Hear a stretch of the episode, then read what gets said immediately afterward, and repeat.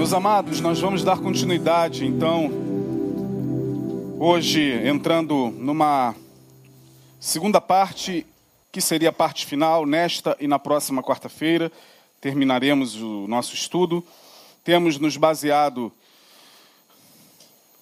na primeira carta de Paulo aos Tessalonicenses, no capítulo 5, dos versos 15 ao 23. Fizemos toda uma abordagem sobre a fala de Paulo aos Tessalonicenses, colocando o tema saúde mental e espiritualidade, uma visão abrangente, uma visão integral, uma visão holística.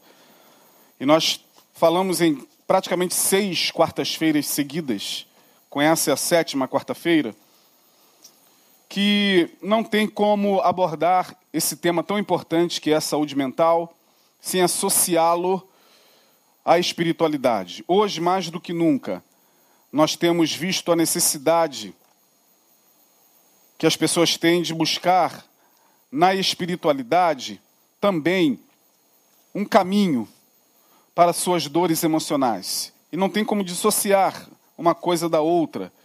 Não tem como a gente não integrar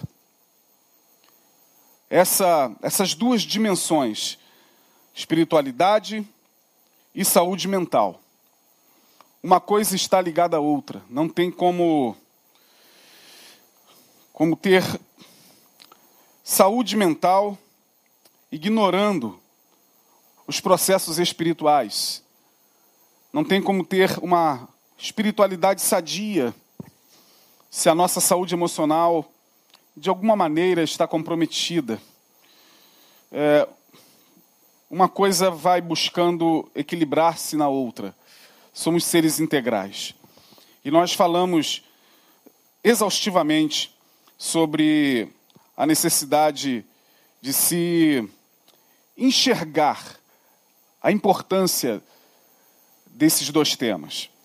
Eu até me referi ao fato de não entender como algumas pessoas ainda insistem naquela visão de que igreja é para se pregar a Bíblia e não para se pregar, segundo alguns, é, não para se pregar é, autoajuda, psicologia. Eu não sei como, como a gente separa. É claro que o púlpito, esse lugar onde nós estamos, é um lugar de se pregar a palavra. Quando a gente está aqui, a gente não está aqui para pregar nada que não seja a palavra. E graças a Deus, ao longo de todos esses anos, pelo menos nesses 20 anos em que eu tenho estado aqui colaborando com o ministério do nosso querido pastor Neil, a gente tem podido abençoar as pessoas, porque a prioridade desse ministério sempre foi a palavra. A gente não vem aqui para difundir conhecimento pelo conhecimento não subimos ao púlpito e não estamos aqui para jorrar conhecimentos e lançá-los ao léu. Não, é a palavra. E pela palavra a gente entende que pregada com o mínimo de equilíbrio, com a contribuição, sim, do conhecimento que nos é dado nas mais variadas vertentes, a gente pode sim auxiliar pessoas. Então a questão não é, ah, tem que se pregar a palavra e não se pregar autoajuda. Não, a gente não prega, eu disse aqui, autoajuda, a gente prega ajuda. Porque o evangelho é boas novas, e boas novas, quando chega, boas notícias, chega para deixar a pessoa feliz, chega para ajudar, chega para mudar o astral, chega para fazer a pessoa cantar, jubilar. É assim que os anjos falaram quando Jesus nasceu. Glória a Deus nas alturas, paz na terra aos homens de boa vontade. Então é isso. Hoje vos trago boas novas, porque nasceu em Belém o Messias. Hoje vos trago boas novas. Então o Evangelho de Jesus são boas novas ao coração, Boas novas estas que visam alcançar o homem inteiro, visam alcançar a consciência do homem inteiro. Visa fazer com que, de alguma maneira, a gente entenda que nós não somos somente um corpo orgânico, um corpo físico que vai deixar de existir quando entrar em entropia ou em decomposição, e depois que entrar em decomposição, acabou tudo. Não. A espiritualidade dá conta de que é possível, sim, pela fé, uma continuidade de vida, mesmo que cesse a vida física. Então a gente fala de, de uma de uma transcendência. A gente apregoa aquilo que a palavra nos permite e nos dá base para apregoar, de que, e o próprio Jesus falou: não se turbe o vosso coração, crede em Deus, crede também em mim. Na casa de meu pai há muitas moradas. Então Jesus estava ali falando, falando dessa, dessa continuidade de vida. Quem está em Jesus não perde a vida. Quem, tá, quem está em Jesus passa pela morte do corpo físico. Quem está em Jesus apenas desencarna neste corpo para ser revestido por um corpo glorificado, mas um corpo glorificado para viver numa outra dimensão. Mas a gente não está pregando somente para o espírito das pessoas que estão nos ouvindo. Quem está aí nos ouvindo tem necessidades prementes. Quem está nos ouvindo também é um corpo dotado de vontades e emoções e desejos que por vezes se imbricam e ficam confusos, de tal maneira que também o Evangelho é para nos ajudar a viver essa vida, é para nos dar um, um, um rumo e uma direção e um caminho onde, de alguma maneira, possamos nele trilhar com a luz necessária para a nossa consciência, a fim de que, de alguma maneira, nós estejamos andando não errantes, não como aqueles que não sabem para onde vão, mas andando na certeza de que nele nós podemos sim viver a vida com plenitude, e não é nenhum pecado viver a vida com plenitude. Por isso Jesus falou: Eu vim para que vocês tenham vida e a tenham em abundância. Vida, ali a palavra é zoe no grego. Zoe é uma palavra na língua grega, quando Jesus fala: vim para que vocês tenham zoe, não é bios. A palavra ali não é bios. Vida, na língua grega, tem dois vocábulos, tem dois termos: bios, de biologia, da, da vida do ser vivo, da vida da planta, da vida da, da bactéria, bios. E tem uma outra palavra, zoe, zoe, zoe, que é uma vida plena, uma vida que tem sentido. A palavra zoe nos dá a ideia daquela, daquela vida que havia antes, antes do homem se desligar no Éden da divindade. Tanto é que a palavra zoe na língua grega, vai dar origem à palavra zoeten, e depois vai dar origem à palavra zoo, que significa animal, zoológico, dando a ideia de que, em um momento da existência humana, em uma era remota, essa vida existia plena em todas as instâncias, não só no reino animal, como também no reino humano. Uh, Zo, Zoe, era uma vida que, de alguma maneira, se fazia presente no Éden. Então, quando Jesus fala, eu vim para que vocês, é, em meio a tantas dores e angústias e dilemas e desesperanças e, e, e em meio a tantas incertezas e perdas e escuridão, vocês tenham vida. E saibam viver. Porque, como diz a música lá do, do, do poeta, é preciso saber viver. É preciso saber viver. É preciso saber dar conta da vida. É preciso aprender a responsabilizar-se na vida pelos seus próprios caminhos e pelos seus próprios atos. Então o Evangelho também atinge essa vida, essa vida da existência, essa vida para a qual muitas vezes a filosofia, por mais magnífica e clássica e, e sublime que, que seja, que foi, que sempre será, ainda não consegue responder às questões mais profundas. Ainda não dá ao homem o sentido que o Evangelho dá. Então, pregar o Evangelho também não é só pregar o céu, lindo céu, é pregar também a terra, linda terra, apesar de maltratada, apesar de cada vez mais destruída. É falar também de sentido de vida, de causa a qual abraçar, a fim de que a vida tenha sentido. A vida do homem só tem sentido quando ele vive em prol de uma causa. Qual é a nossa causa? A causa de muitos é só causar. Tem muitos que gostam de causar. Mas causar cansa. A gente tem que buscar uma causa. Hoje é aniversário de um homem. Eu fiz menção dele nas minhas redes sociais, um homem amado, odiado por uns, amado por outros, mas que teve uma causa muito nobre e fez com que, através da sua causa, os nossos irmãos negros da América despertassem para um, um sentido de vida.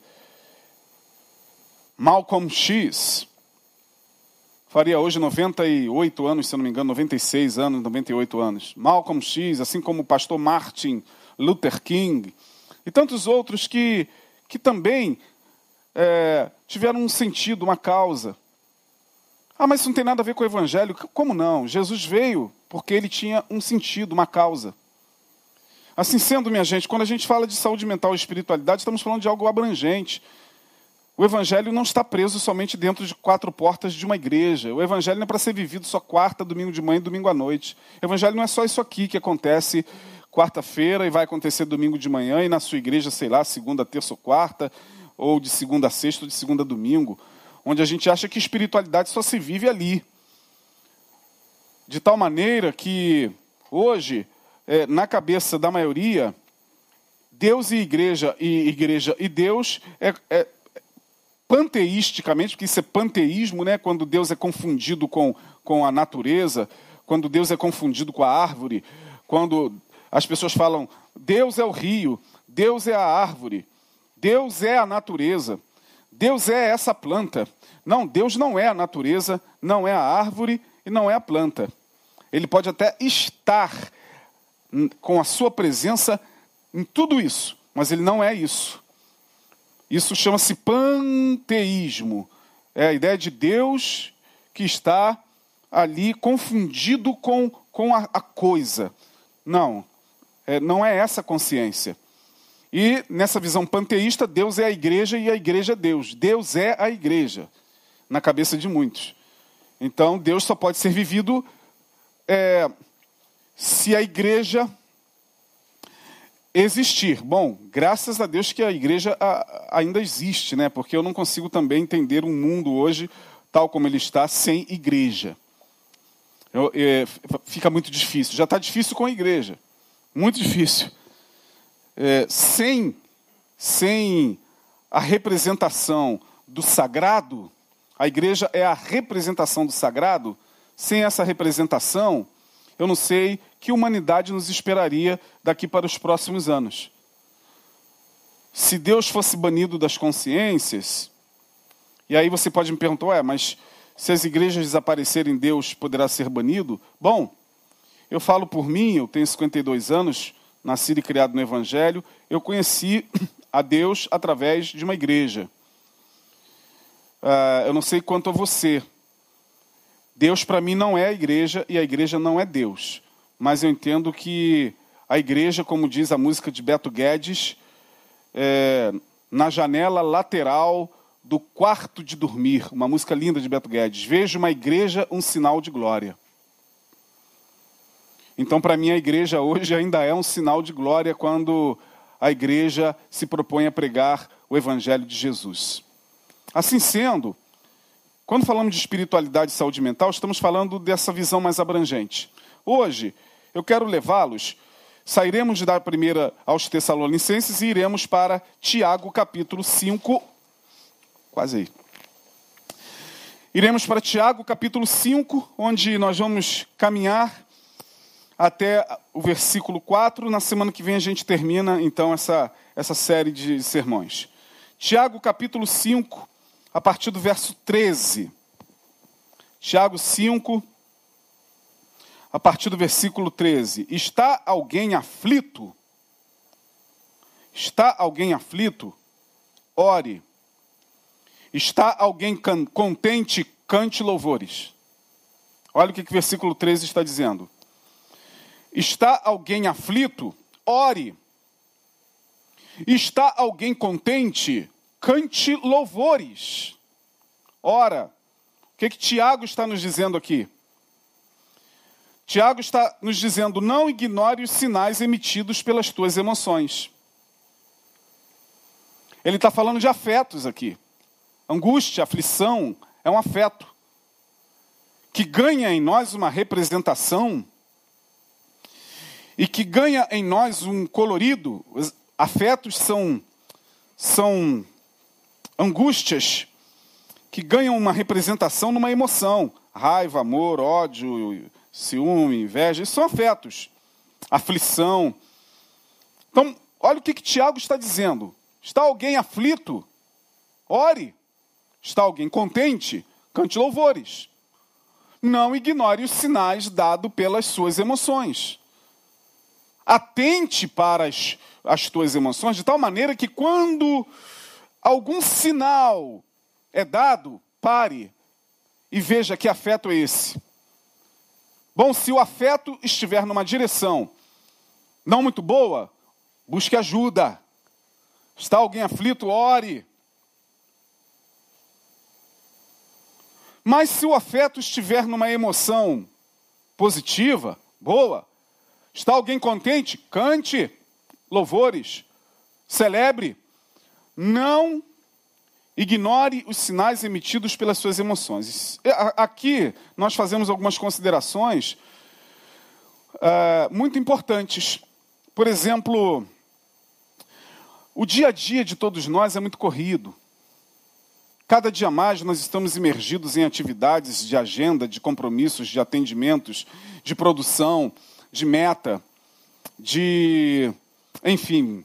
Uh, de tal maneira que nesse lufa, lufa, ou seja, nessa corrida do vai e volta do dia a dia, é, tendo que ganhar o pão de cada dia, tendo que dar, dar conta de tantos compromissos, tanto em casa quanto no trabalho, tendo que resolver tantas coisas, tendo que às vezes sustentar tantos compromissos e, e suportar o peso de tantas responsabilidades, a gente coloca na nossa cabeça que realmente a gente não pode parar. A gente não pode se dar ao luxo de parar. Porque se a gente parar, as coisas não andam. Bom, em alguns casos é verdade. Em algumas realidades familiares, isso é verdade. Porém, você não pode se esquecer que você não é uma um Iron Man e nem uma Iron Woman. Você não é um homem de ferro e você não é uma mulher de ferro. E por mais que você tenha que dar conta de filho, de dar, conta de casa, de dar conta das tarefas domésticas, de dar conta de trabalho, você que é uma mulher que trabalha e que chega em casa ainda tem coisas para fazer, é, ainda assim, em algum momento, você tem que parar e atentar para as tuas emoções, porque elas dão sinais de que talvez alguma coisa, algum afeto não esteja muito bom. É quando começa a, bater a porta os pequenos sinais de uma ansiedade leve, que já impossibilita a capacidade de um sono reparador, que já impossibilita a capacidade de uma noite tranquila, de sono, que já faz com que aquilo que até então era suportado com muita paciência, agora já não é. A gente já começa a se perceber um pouco impaciente, é, em situações que até então não, não exigem de nós o comportamento que nós estamos tendo. Então é um alerta que está sendo ligado. É uma, uma, um afeto que está dando sinais. Está na hora de, de desacelerar. Tem momentos na vida que a gente tem que desacelerar. Desacelerar. Recuar, diz Sun Tzu, no livro A Arte da Guerra, ele vai dizer, aliás, um livro maravilhoso, que recomendaria a todos ler esse livro, porque a arte da guerra não, não só são estratégias é, militares, mas estratégias para serem trabalhadas em todas as áreas da vida. E tem uma parte no livro de Sun Tzu que ele vai dizer alguma coisa parecida com recuar nem sempre é sinal de covardia. Na batalha do dia a dia, recuar nem sempre é sinal de covardia. Às vezes é, é hora de parar, há momento de parar, como diz lá em Eclesiastes 3. Há tempo de, de fazer, de não fazer, de chorar, de sorrir. Os afetos estão presentes ali em Eclesiastes 3. Há tempo para todas as coisas debaixo do sol. Há tempo de abraçar, há tempo de afastar-se de abraçar. Chegamos nesse tempo de afastar-se de abraçar. Ninguém mais pode abraçar por conta desse tempo de pandemia. Olha o tempo aí. Chegou o tempo. Há tempo de sorrir, há tempo de chorar, há tempo de celebrar, há tempo de ficar um pouquinho mais na sua. E o tempo tem que ser respeitado. Porque quando nós não conseguimos traduzir com a mente e com as emoções o afeto, tem alguma coisa acontecendo muito errada conosco. Quando, no tempo de celebrar, você não celebra, e no tempo da tristeza você está dando saltos de alegria, as emoções estão invertidas. Tem alguma coisa ali que precisa ser analisado, não é possível. Não é tempo para sorrir. E por que se está sorrindo? Não é tempo para chorar, é tempo para celebrar. Por que não se celebra? Bom, Tiago vai dizer: sinais estão sendo emitidos pelas suas emoções, ou pelas tuas emoções. Está alguém aflito? Atente para isso. Não ignore. Não dê uma de super crente. Não entre e não caia nessa desses discursos que tem por aí, onde crente não pode ficar assim, crente que tem o Espírito Santo não pode viver isso, crente que, que tem Jesus não pode viver triste, crente um monte de, de, de músicas que, que, são produzidas para vender milhões de, de, de dólares e vender uma ilusão de que o servo do Senhor vive em alegria o tempo todo, vive em celebração o tempo todo, que a tristeza não o alcança, que a, a, depressão não o alcança, que o mal não lhe alcança, que a angústia não lhe alcança. Porque quem tem Jesus está livre de tudo isso, aí lá na frente a conta chega. E quando a conta chega, sabe o que, que acontece? Quem ministrou isso já está longe há muito tempo, já meteu o pé. O pastor não vai pagar essa conta, quem pregou assim. Quando você olha para si e se depara com a realidade da vida imposta pelo drama de existir. Porque existir é inevitavelmente passar pela dor e pelo sofrimento.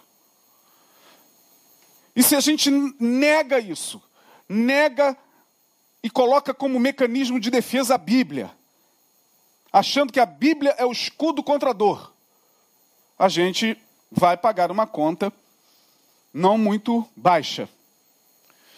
Tiago está dizendo: olha, não ignore os sinais emitidos pelas tuas emoções. Bom, ele vai dizer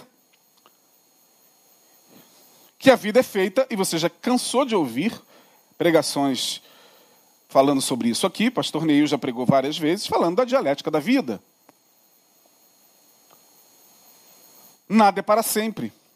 A dor não dura para sempre, porém, a alegria não é eterna. Bom, sábio é quem tenta aprender isso a todo instante. Não existe nada eterno, irmão. Aliás, a nossa mente finita, a nossa mente A mente do ser humano, limitada que é, não consegue alcançar o que seja eternidade. Portanto, eternidade é muito mais do que alguma coisa que não tem fim.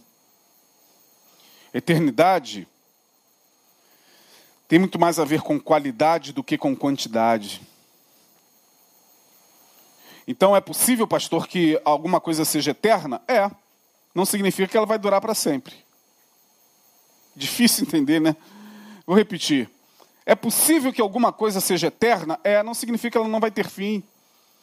Quando se fala de alguma coisa que tem fim, confundindo isso com a eternidade, estamos colocando isso na categoria do tempo.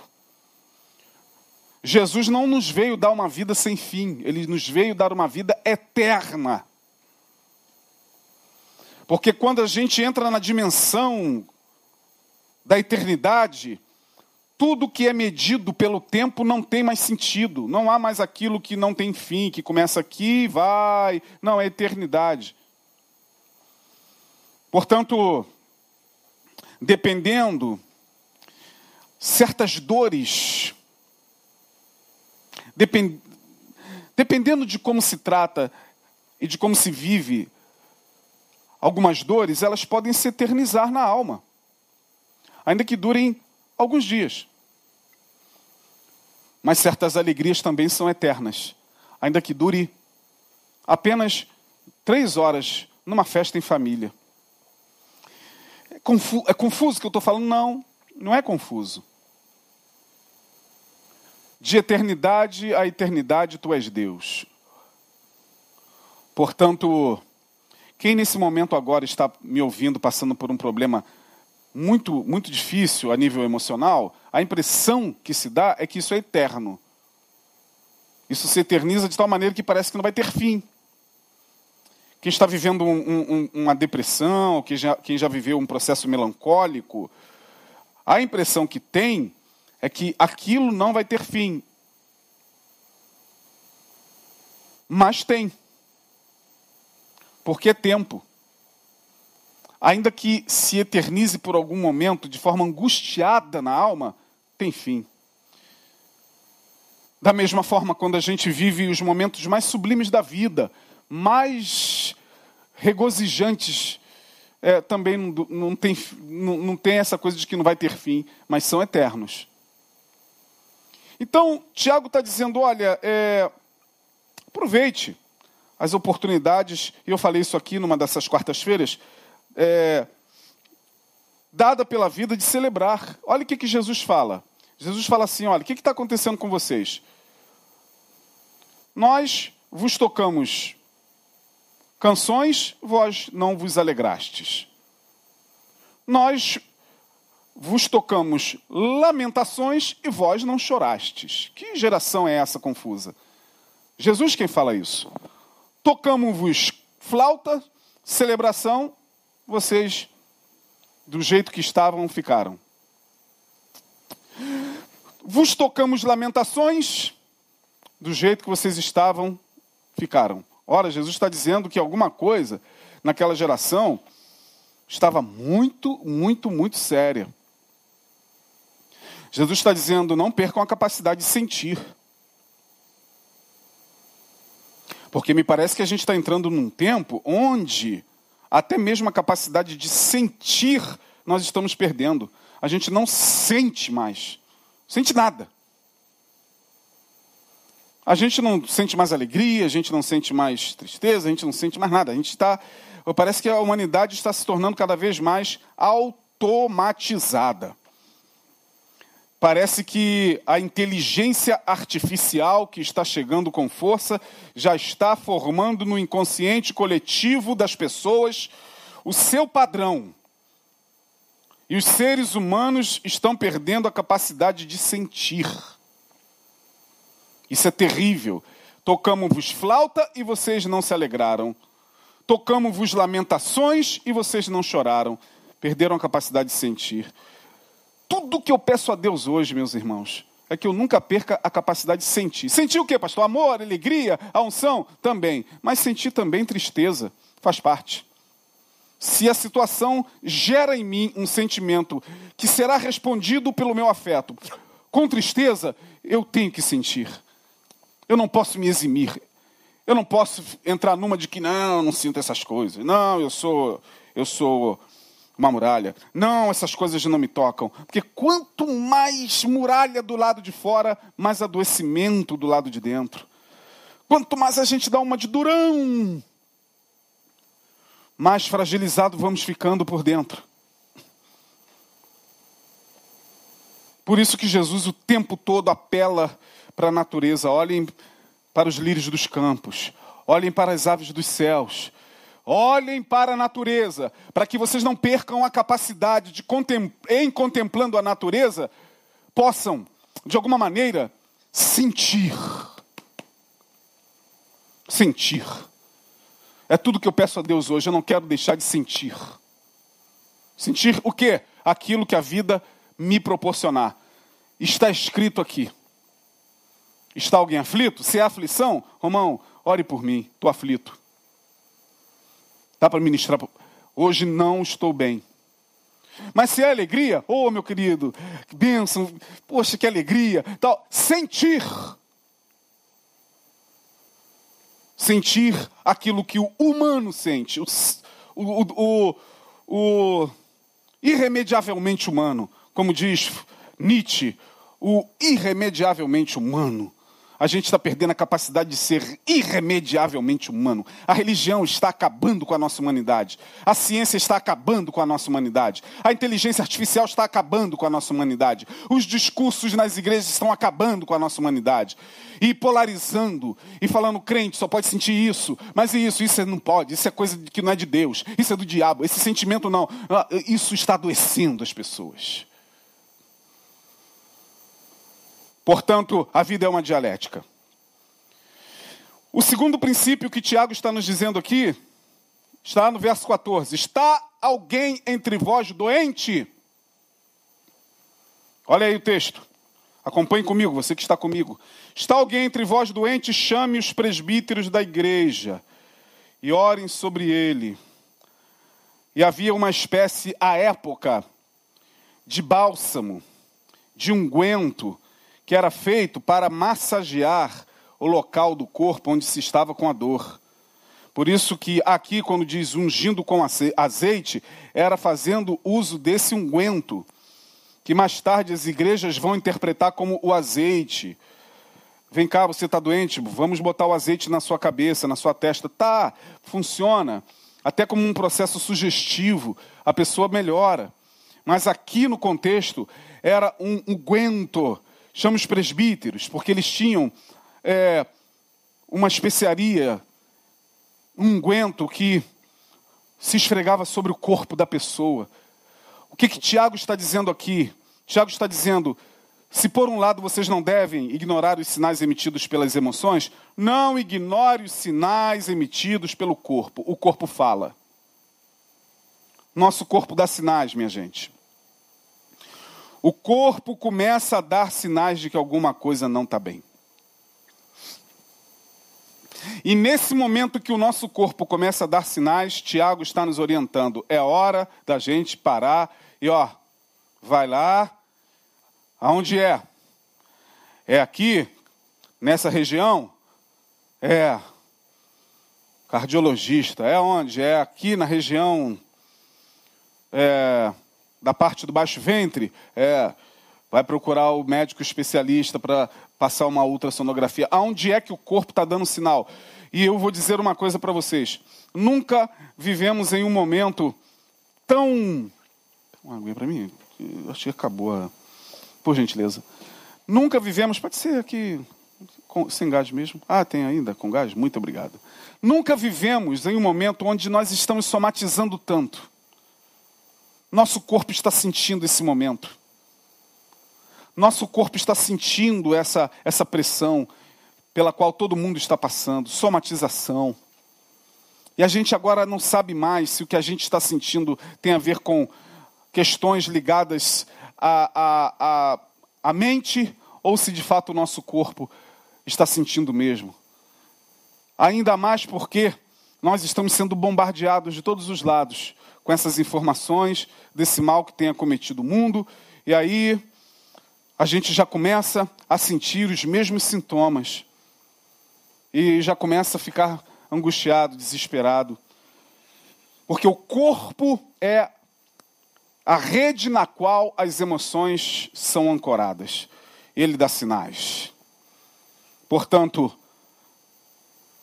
um aborrecimento, uma discussão, onde não houve nem agressão física, mas houve agressão verbal, houve humilhação, pode fazer com que no dia seguinte você acorde com o corpo todo dolorido, ou em alguns casos com um roxo no corpo. Ué, não bati em lugar nenhum. Sim, mas o corpo está emitindo sinais. Sinais que precisam ser levados em conta.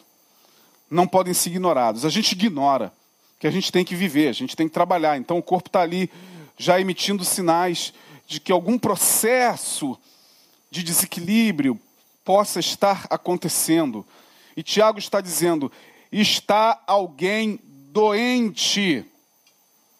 Chame os presbíteros da igreja. Eles vão trazer o remédio, o unguento, a unção, o azeite. Não ignore os sinais dados pelo corpo. Infelizmente, vivemos também em muitos ambientes, graças a Deus não são em todos, mas em muitos ambientes, se diz que o nosso médico é Jesus. Eu estou dizendo que não é? Não, não estou dizendo que não é. Ele é o médico dos médicos? É. Mas às vezes, tem coisas que é o médico que tem que resolver e não Jesus. Para isso, ele já deu sabedoria aos médicos, para que os médicos, e com o avanço da ciência, com o avanço da neuroimagem, com o avanço da, da, da, dos exames de diagnóstico de imagem, que estão cada vez mais avançados, a gente possa ver o que está acontecendo com o nosso corpo. Mas em alguns ambientes, a mentalidade primitiva, medieval, ainda conserva a ideia de que não, não é médico coisa nenhuma, ora, busca o Senhor, sobe o monte, e isso aí que está no teu corpo vai passar, isso aí vai sumir. Sim, pode sumir. O milagre pode acontecer? Pode, a gente não orou aqui. Ora, Deus pode curar o câncer? Claro que pode. Eu já cansei de ver. Cansei é hipérbole. Não, mas já vi alguns, muitos casos ao longo da, da minha caminhada de câncer ser curado. Mas não significa dizer que a gente não tem que buscar o oncologista. A irmã Regina Marcelino está entrando numa sala de operação daqui a pouco. A gente não orou por ela? Saúde mental e espiritualidade é isso, minha gente. É esse equilíbrio que está faltando. Infelizmente, nos muitos ambientes e está adoecendo as pessoas. Eu falei para você da pobre irmã que entrou em contato comigo, desesperada, pedindo uma orientação, porque seu companheiro tem uma doença neurológica desde os 12 anos.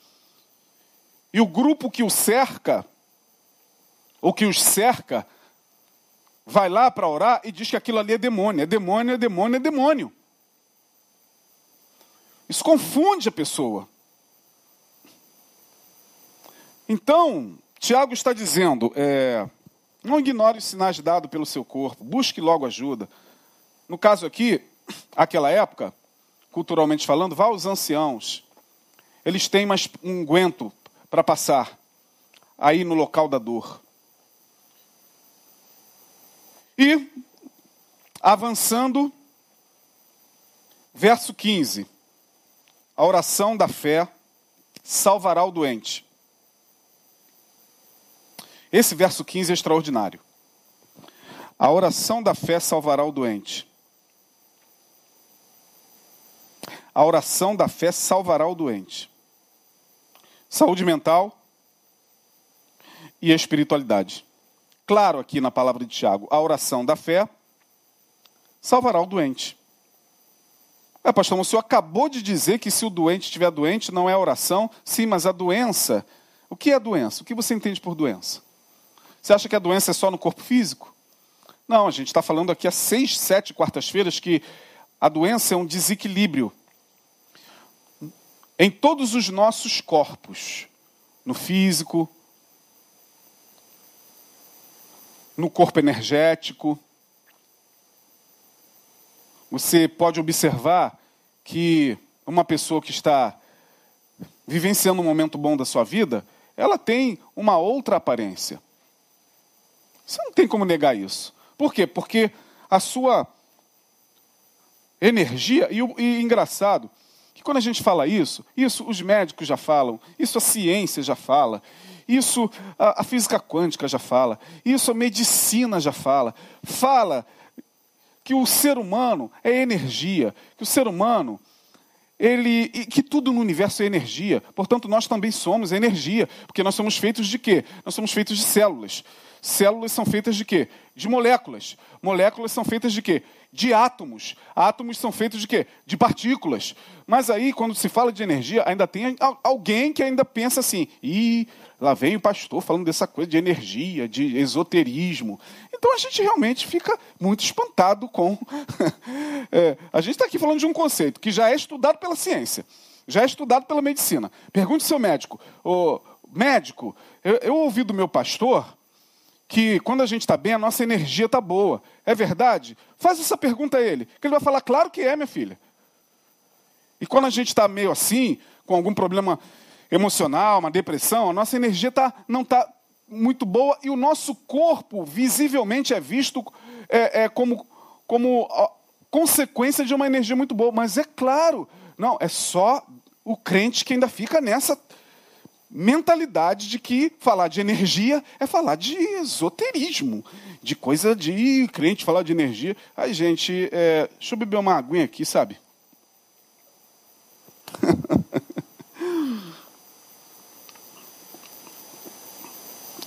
pois é. A oração da fé salvará o doente, porque há certos processos de doença cuja causa não é física. Vamos avançar. A oração da fé salvará o doente. E o Senhor o levantará. E se houver cometido pecados, ser-lhe-ão perdoados. Isso é magnífico.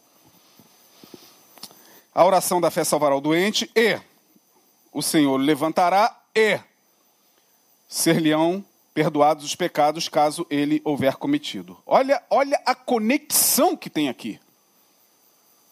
Doença com pecado.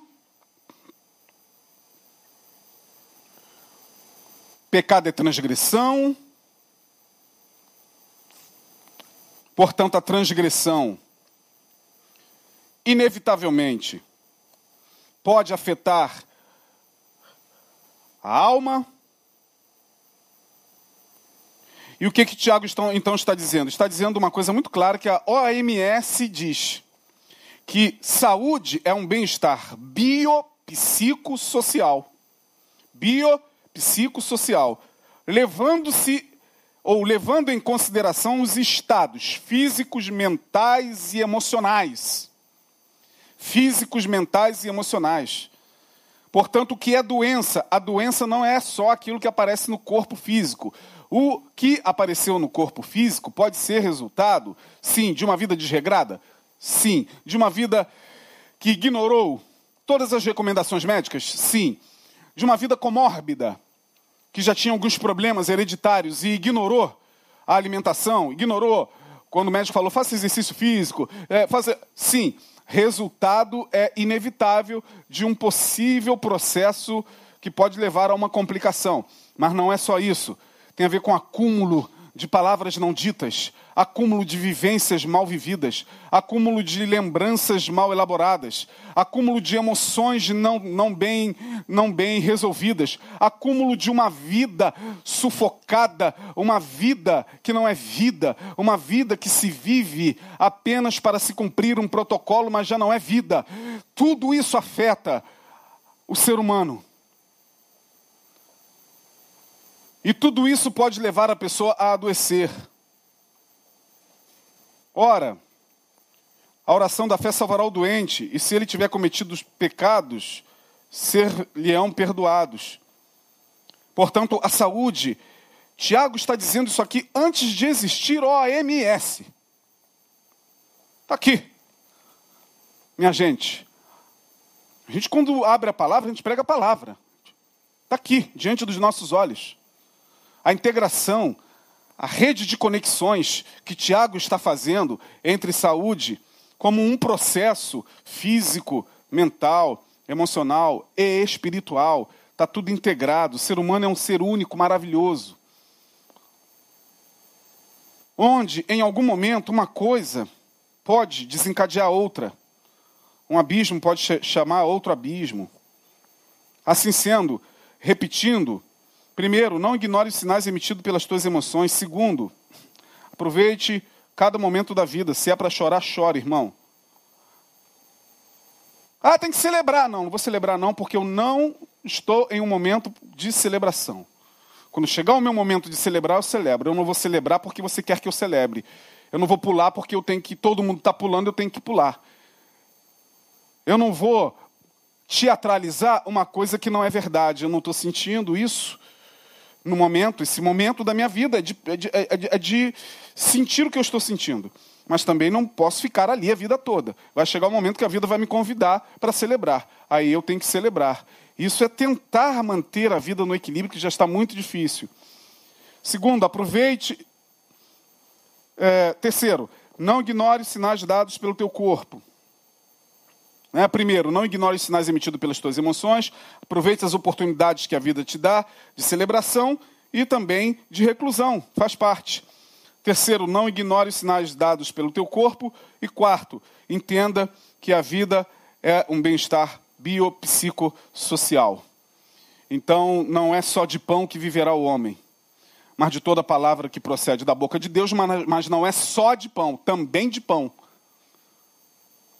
Jesus deixa isso bem claro na oração do Pai Nosso, que antes de Paulo em Tessalonicenses, antes de Tiago em Tessalonicenses, Jesus já orou no Pai Nosso falando sobre saúde espiritual, física e emocional. Pai Nosso que está nos céus, adoração. O Espírito adorando, saúde espiritual. É a contemplação, é a conexão, é a busca, é a, a integração com Deus. Pai nosso que estás no céu, santificado seja o teu nome, venha o teu reino, adoração. Seja feita a tua vontade, assim na terra como nos céus. Pão nosso, corpo físico. Meu corpo precisa de comer, precisa comer, melhor dizendo, precisa de pão, precisa de água. Pão nosso de cada dia dá-nos hoje. Providência, provisão. O corpo precisa se alimentar. Não nos deixei cair em tentação, mas livrai-nos do mal. Pois teu é o reino. É, perdoa as nossas dívidas Assim como temos perdoado, perdão tem a ver com a alma, emoção. Tem a ver com a liberação de uma emoção que pode nos fazer mal, guardar ra mágoa, rancor. Perdoa as nossas dívidas, ó Pai. Como a gente tem perdoado a quem nos tem ofendido. Isso tem a ver com, com questões ligadas às emoções. Então Jesus já deixou claro Paulo depois vai escrever os Tessalonicenses, e Tiago, agora, caminhando para o final dessa série de sermões, vai nos deixar claro.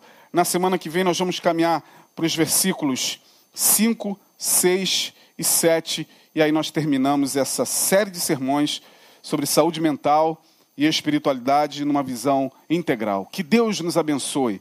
Até a próxima semana, se Deus assim nos permitir. Vamos orar. Obrigado, Senhor, pela tua palavra, por tudo que ouvimos pela tua benignidade, pela bondade que nos dás de entender a vida, entender a nós mesmos, de alguma maneira entender todo esse processo que nos envolve como seres humanos integrais. Graças te damos pela oportunidade neste lugar de poder ministrar a tua palavra.